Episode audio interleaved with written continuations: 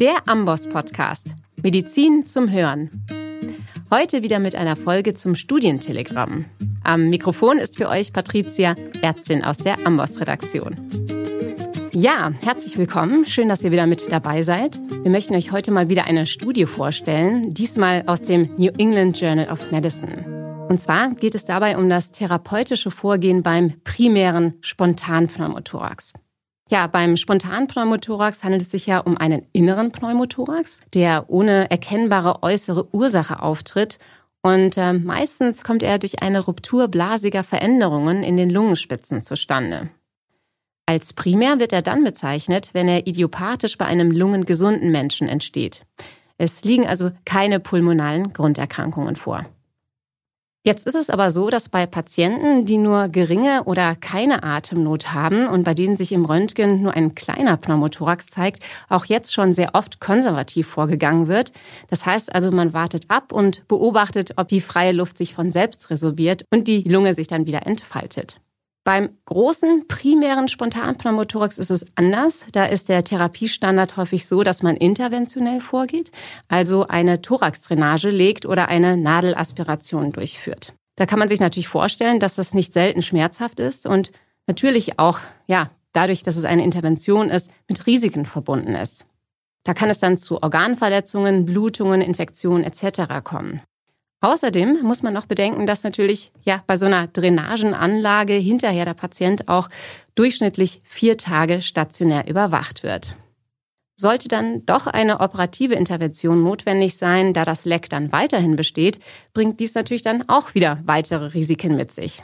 Also, jetzt stellt sich die Frage, ob ein konservativer Therapieversuch vielleicht auch bei Patienten mit einem großen Spontanpneumothorax eine gute Alternative wäre. Und dazu gab es eben bisher noch keine prospektiven vergleichenden Studien. Und genau darum ging es jetzt in der vorliegenden Veröffentlichung, die wir euch jetzt vorstellen möchten. Hier wurde also erstmalig in einer randomisierten, kontrollierten Studie ein direkter Vergleich durchgeführt zwischen Patienten, die eine Thoraxdrainageanlage bekommen haben und Patienten, bei denen primär ein ja, beobachtendes Vorgehen vorgenommen wurde. Und es war eine multizentrische Prospektive Nicht-Unterlegenheitsstudie, an der 39 Kliniken in Australien und Neuseeland teilnahmen. Eingeschlossen wurden insgesamt 316 Patienten im Alter von 14 bis 50 Jahren. Und da gab es noch einige Kriterien, die erfüllt sein mussten für diesen aufgetretenen Spontanpneumothorax. Und zwar musste er erstmalig und einseitig aufgetreten sein und die Größe musste über sechs Zentimeter im Röntgenthorax betragen nach der Collins-Formel. Und ja, das entspricht circa einem Drittel des Hemithoraxvolumen. Also das war schon ein ordentlicher Pneumothorax. So, jetzt gab es 162 der Patienten, die durch die Randomisierung in die Beobachtungsgruppe gelangten. Diese Patienten wurden zunächst mindestens vier Stunden beobachtet und anschließend klinisch und mittels Röntgenthorax erneut untersucht. Und wenn sie keinen Sauerstoff erhalten hatten und sich entspannt bewegen konnten, wurden sie dann mit Schmerzmitteln und schriftlichen Anweisungen nach Hause entlassen. Die übrigen Patienten, das waren dann 154 Patienten, wurden der Interventionsgruppe zugeteilt. Das bedeutet, bei ihnen wurden also eine Punktionsdrainage, in dem Fall eine kleinlumige Punktionsdrainage in Seldinger Technik durchgeführt, ja, und die Drainage an ein übliches Wasserschloss angeschlossen, ohne Anlage eines Sogs. Auch hier wurde dann nach einiger Zeit wieder ein Röntgen-Thorax durchgeführt als Kontrolle und die Drainage entsprechend angepasst. Sobald sich die Lunge wieder entfaltet hatte, wurde die Drainage geschlossen und bei stabilem Allgemeinzustand nach vier Stunden entfernt. Wenn die Beschwerden in der Beobachtungsgruppe deutlich zugenommen haben, wurde ebenfalls eine Drainage durchgeführt. Dies war bei 25 Patienten der Fall, dass sie aufgrund von zunehmenden Symptomen dann in die Interventionsgruppe wechseln mussten.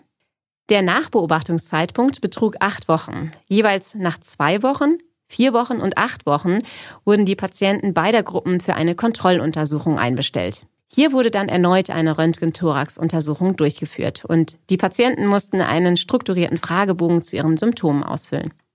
Und um ganz sicher zu gehen, dass kein weiterer Pneumothorax hinterher irgendwann nochmal aufgetreten ist, wurden die Patienten auch nach sechs und zwölf Monaten noch einmal kontaktiert, diesmal telefonisch. Welcher Endpunkt wurde nun untersucht und zwischen beiden Gruppen verglichen? Nun, im Ergebnis muss es innerhalb von acht Wochen zu einer kompletten radiologischen Auflösung des Pneumothorax gekommen sein, also zu einer vollständigen Lungenreexpansion. Zu diesem Ergebnis kam es bei circa 98 Prozent der Patienten, welche mittels Thoraxdrainage behandelt wurden.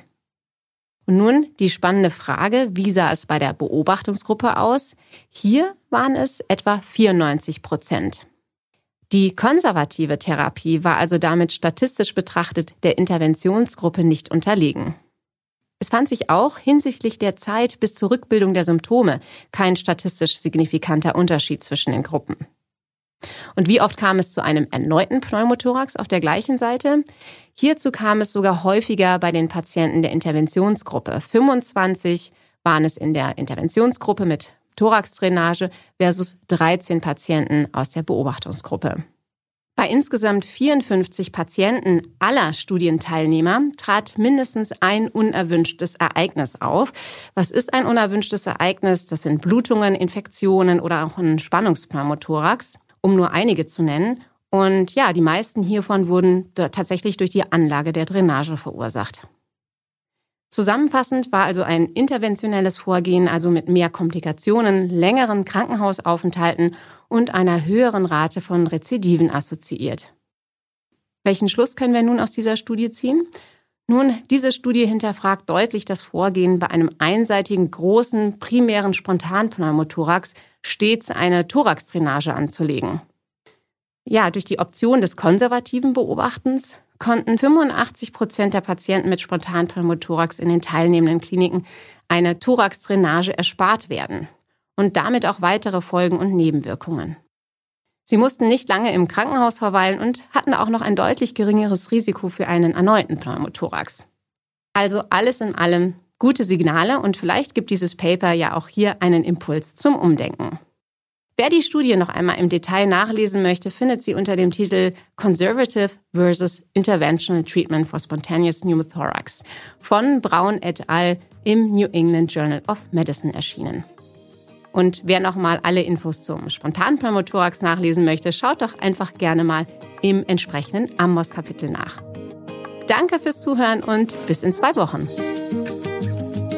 Alle Infos zum Podcast und der Amboss Wissensplattform findest du unter go.amboss.com/podcast.